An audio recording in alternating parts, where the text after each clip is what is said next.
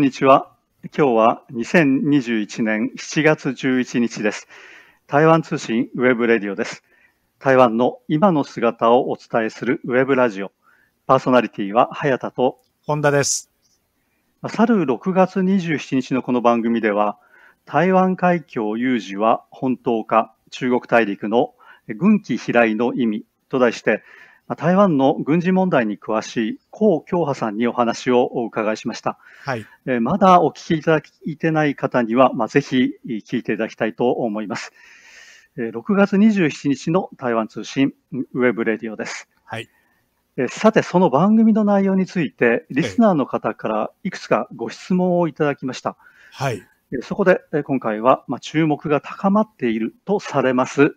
台湾と中国大陸の間の軍事的緊張について再び考えてみたいと思います。はい、今回のタイトルは、台湾海峡危機当事者の台湾人はどう見る？そのパフォーマンスと現実です。コウさん、今日もよろしくお願いします。あ私は故郷派。こうしてまた皆さんとお話しすることができて嬉しいです。はい。どうぞよろしくお願いいたします。はい。あ質問ありがとうございました。私がお答えいたします。どうもありがとうございます。では、まず、前回の放送に対する台湾の方からの感想です。で前回は江さんに中国語でお話しいただいたので、ええ、日本語がわからない台湾の方からも感想をいただくことができました。はい。どのような感想ですか？はい。まあ、前回は中国大陸の軍用機が台湾周辺に盛んに出没していることで、日本やアメリカで台湾海峡に軍事的危機が高まっていると、盛んに論議されているという話をしました。で、江さんは、これは台湾も中国大陸も内部向けの宣伝に使っているだけだと説明してくださいました。そこで感想をくれたこの台湾の方からですが、このような話、日本人には興味あるのですか？という質問なんですね。はい、日本のメディアでは台湾海峡のことが毎日論じられていると、まあ、紹介しましたら、いやー、台湾人はあまり興味がない。まあ、自分が聞いてみたところ、緑の人も青の人も、まあ、つまり与党・民進党の支持者も野党・国民党の支持者も、宗教は攻めてこないと思っているというわけなんですね。なるほどでちなみにこの人、民進党の支持者です。で台湾の人たちのいわゆる台湾海峡危機、台湾海峡有事に対する意識、まあ、実際のところどのようなあ状況なのでしょうか。まあ、ここからはあ中国語で高さんにお答えいただいて、え本田さんが通訳をします。はい。请问所所谓的台湾海啸危机，最近在海外讨论很多，不过反而台湾人目前没感觉。请问老师，诶台湾海啸危机实际状况如何？呃，日本媒体天天在讨论台海问题，反而我们台湾人没什么感觉，也不太感兴趣。呃，关于这一点，外国人应该会感到惊讶，但也不意外，因为一来啊。海峡两岸相互对抗已经超过七十年，从一九四九到二零二一，彼此的文攻武赫多到数不清啊！如果哪天中共政权突然宣布要放弃以武力解决台湾问题，这才会是新闻。嗯嗯嗯嗯。过去两岸已有不少更高强度的军事冲突，例如一九五八年的八二三炮战，还有一九九六年的台海飞弹危机。现在的军事对峙。其实只是小儿科，所以台湾人基本上不会太紧张，这个很正常。嗯，第三，近期共机进入 ADIG 的扰台之举，虽然让台湾军方感到很厌烦，但基本上还是政治企图，并不是军事行动，没有违反国际法，所以台湾政府也只能批评对方存心挑衅，无助和平。日本のメディアが毎日のように台湾海峡有事について議論する一 方で、台湾の人々はあまり関心を示してはいませんえ。外国の方はもしかすると驚かれるかもしれませんがえ、私たち台湾人から見るとこれは決して意外なことではないんです。まず、えー、一つ目ですが、台湾海峡両岸はすでに、えー、70年以上睨み合っており、対峙しており、互いにその口頭や武力で威嚇した回数、これはもう数えきれません。仮にもし中共政権が武力による台湾問題の解決を放棄するなどと突然宣言でもすれば、それこそ大きなニュースになるでしょう。そして二つ目、第二に、過去に台湾海峡両岸間では、今以上に危険な軍事的なえー、衝突が何度も発生しています。例えば、1958年の823、金門砲撃戦ですとか、1996年の台湾海峡ミサイル危機などがそうですね。それらと比較しますと、今回の事態は大したことではなく、台湾の人々もあまり緊張はしてはいません。これも非常に正常なことです。そして3つ目ですが、中国人民解放軍機が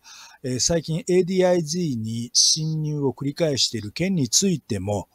台湾側はこれを煩わしく感じはするものの、基本的には政治的思惑に基づくもので、軍事行動ではなく、しかも、これは国際法に違反するわけでもありません。よって、台湾側の政府は、相手側、大陸側の挑発だと、えー、平和に寄与するものではないと批判するしかできないんですね。はい、先ほど出ました ADIZ Z ですね、はい、というのは、これ、防空識別圏と言われるものですね。そうですね。はい。これについては、まあ、前回もいろいろと詳しくごご説明していますけれども、まあ、さて次はですね、この日本の方からの質問、うん、これにお答えしたいと思います。はい、でこの方、東京にお住まいの方で、えー、匿名でご紹介させていただきます、はい、中国大陸の空軍機が盛んに台湾周辺に飛来していることについて、まあ、前回は、えー、領空、そして民間航空機に対する管制のために、えー、国際組織が定めた飛行情報区 FIR、さらに、防空の目的から自らです、ね、定めている防空識別圏、まあ、先ほど出ましたけれども、ADIZ ですね。この3種類をはっきり区別しないと中国大陸の軍機の行動の意味がわからないということを教えていただきました。でそこで最初の質問ですね。大陸の軍機の飛来が領空侵犯に位置づけられず、両側にとって軽い航海上の飛行であり、また単なるパフォーマンス程度なら、彼らの飛行の目的とは、そして意味は一体何なのでしょうか。うん、このようなご質問です。大陆军机扰台没有进入台湾领空，只是作秀的话，哈，那么大陆的目的跟意义是什么？是的，表面上来看，中共使出的手段是用军机来绕台，但其实目的是反制美国，因为美机啊三不五时也来穿越台湾的防空识别区。此外，中共军机进入台湾的 ADIZ。多数是在靠近南海的西南方空域，应该也和美国军机、军舰频繁进出南海有关。中共不可能不做做样子来反制一下，否则对他们自己国内的舆论无法交代。中共の空軍機が、え台湾周辺を航行する目的ですが、これはアメリカ、米国を牽制することにあります。え米軍機も 台湾の防空識別エリアを頻繁に横断、横切っているからです。この他に、中共の空軍機が台湾の ADIZ に侵入する場合、その多くが南シナ海に近い西南方空域がその舞台となりますが、これは米軍機と米軍の艦隊が頻繁に南シナ海に出没していることと関係しています。中共としては、これに何ら反応しないわけにはいきませんので、これらを牽制したことを大陸内部の世論に知らせなければなりません。では次の質問に行きたいと思います。その行為がちょっとした誤解で有事につながるような可能性、誘発するようなことは本当にないのでしょうかまた一方、大陸側では近未来の有事可能性へ独自性を持とうとする台湾への警告という意味合いがあるのではないでしょうか。大陆军机的行动一不小心会不会引起冲突？大陆方面的目的是不是警告台独？呃，哈亚塔上讲到就是重点了。虽然台湾和大陆近期常有摩擦，双方互话狠话，但也都谨守交战守则，嗯，彼此小心翼翼。 也都避免先开第一枪，因为先踩到红线的那一方必然会受到国际社会谴责，而处于不利的态势。那么也有所谓对台独警告这回事，但应该只是名义上的大内宣，因为这样的警告已经七十年了。不要说台湾人已不当一回事，大陆人也开始有质疑的声音了，甚至还会反骂大陆军方自欺欺人。所以，对美国警告才是主要目的，因为美国的军机、军舰一而再、再而三的在周遭地区自由航行，还举行联合军演，甚至今年还派现任卫生部长、三位国会议员，这一次还搭军用运输机来造访台湾。如果中共不做做样子来反制一下，岂不是打脸自己过去的宣传？那对他们自己国内的民意？又要如何交代呢？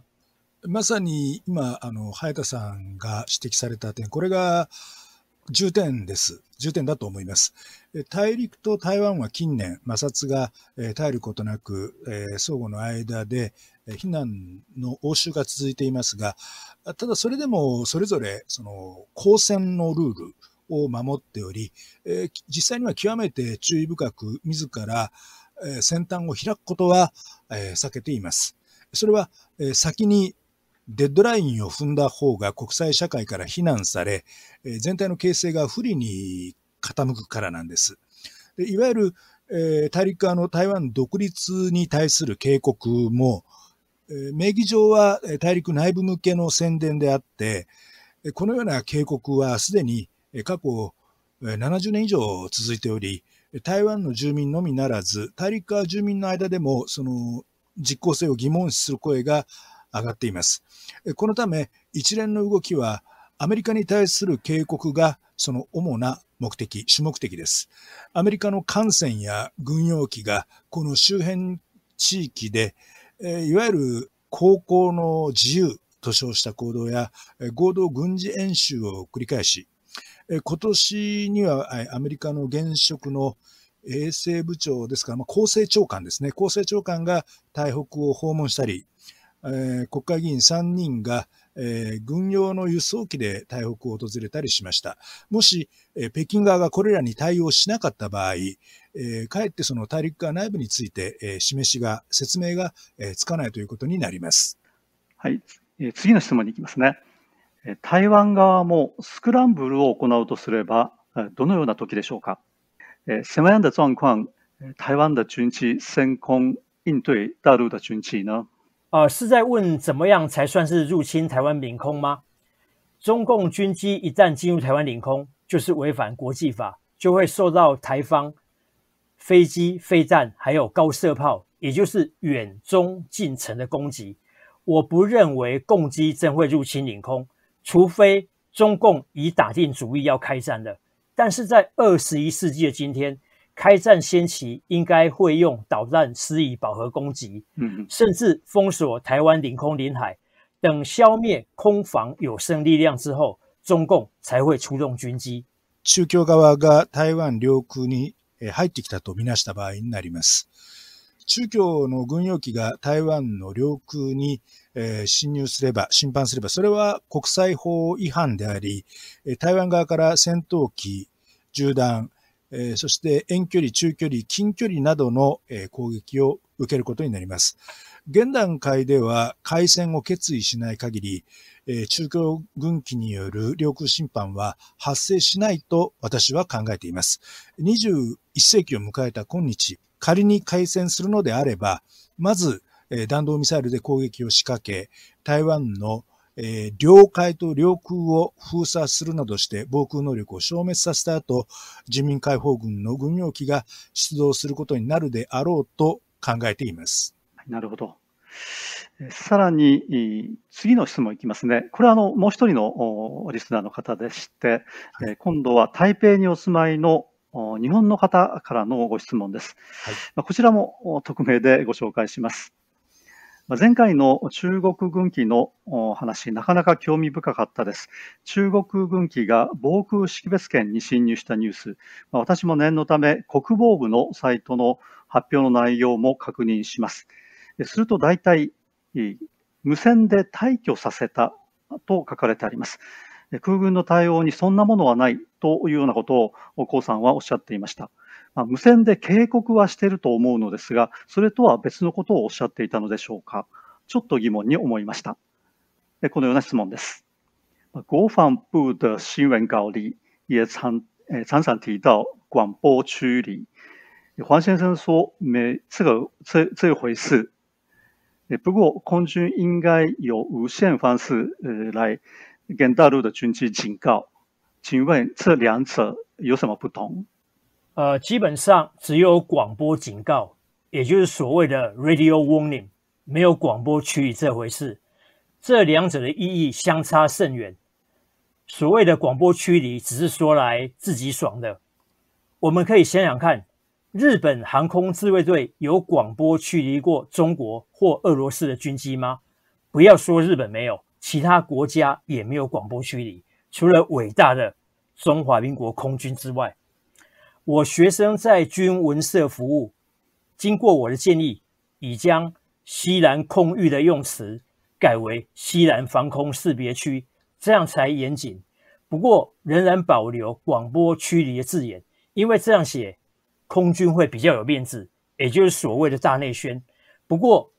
在军方服务的朋友也特别向我解释，毕竟中共是敌对政权。台湾官方如果使用“广播驱离”一词，或许有助于强化全民心防以及军队士气，也不能说不对啦。え前回も申し上げた通り、え放送による警告、つまり無線による警告、radio warning というものは、えあっても、 え放送による駆逐、無線で退去させたということは、えありません。この両者の意義はかなり大きく異なるものでえ、後者、つまりえ無線で退去させた放送による駆逐というのは、これは自己満足のための用語でしかありません。例えば、日本の航空自衛隊ですが、今まで中国大陸やロシアのえ軍機をえ無線で駆逐したという前例はあるでしょうか？これは日本に限らず、中華民国の空軍以外にえ、無線で放送で駆逐するというような国はありません。で私には、えー、こちら、台湾にある軍文社、軍隊の軍に新聞の文、えー、と書きます。軍文社で、えー、勤務する学生がいます。ここはあの軍の専門の通信社なんですが、その学生に対して、西南空域という言い方を、西南防空識別圏に、えー、改めるよう、えー、提案し、その時合わせてその放送で無線で駆逐という言い方についても改めるよう提案しました。しかし、えー、その後も、えー、無線で駆逐、放送で駆逐という言い方は残りました。空軍にも、えー、メンツがありますし台、台湾島内向けの宣伝にもその言い方の方が、えー、便利なのでしょう。えー、その件で、えー、国軍の友人から、え次のような説明を受けています。中共は敵対する政権なので、台湾の当局としては、え無線、放送による駆逐というこの用語で、住民の防衛意識と国軍の士気を高めることをま、目指しており、これはあの行為として正確か否かを問うものではない、ま、このような説明を受けました。はい。えー、次はですね、えー、これは私たちから質問させていただきたいと思うんですけれども、はい、まあ、前回、江さんのお話では、この防空識別圏、えー、というものに関してですね、ここに中国軍機が侵入してきたということで、まあ、盛んにですね、これが非常に重大なことだというふうに伝えられるんですね。日本でもそうだと思うんですけれども、実はこの前回の江さんの説明では、台湾のまあ、つまり中華民国の防空識別圏というのは、実は中国大陸まで含んでいるんですね、一部。えー、で、えー、台湾の対岸の福建省、それから浙江省、さらにはもうちょっと奥のですね、江西省までこの台湾の防空識別圏に含まれているということで、じゃあ一体これほどですね、えー、広い範囲、しかも中国大陸と重なっているのに、そこに入ってきたことをですね、うんぬんするということがですね、一体どうなのかということをですね、まあ、このあたり前回、まあ、少しお話しいただいたんですけれども、これと別にですね、防空識別圏と別に台湾海峡中間線というのがよく言われるんですね。で、これは台湾と中国大陸の間の台湾海峡の、まあ、ちょうど真ん中に引かれた線だというわけなんですね。で、これは防空識別圏とはまた違うものなんですね。で、台湾側はしばしば中国大陸の軍機が台湾海峡中間線を越えたとして非難をしています。で、一方、中国大陸側は、そのような線は存在しないと言っているんですね。では、この台湾海峡中間線というのは一体何なのかという質問です。请问老师，台湾方面常常抗议，就是中国大陆的军机超越台湾海峡中间线。那不过，哦，大陆方面说。哦，这种线不会有存在的。那到底是这个台湾台湾海峡中间线是什么？呃，所谓的海峡中线，其实是国共双方长久以来的一种政治默契：人不犯我，我不犯人。不过位置在公海上空，也没有国际法效力。那这个海峡中线，中共曾经事实上遵守，但从来没有承认过。而且去年开始也就不再遵守此一默契。这条线记得是一九五年代协防台湾的美国军官 Davis 画设的。最初的目的倒不是针对中共，而是台湾军机如果越界到中线以西而遭到中共攻击的话，美军可以不协防。反之，如果中共军机越过海峡中线，而且判明具有敌意的话，那么协防台湾的美軍即可迎战開火。いわゆる、えー、海峡中線、海峡中中間線ですね。はい。これはつまり国境双方にとっての台湾海峡海上の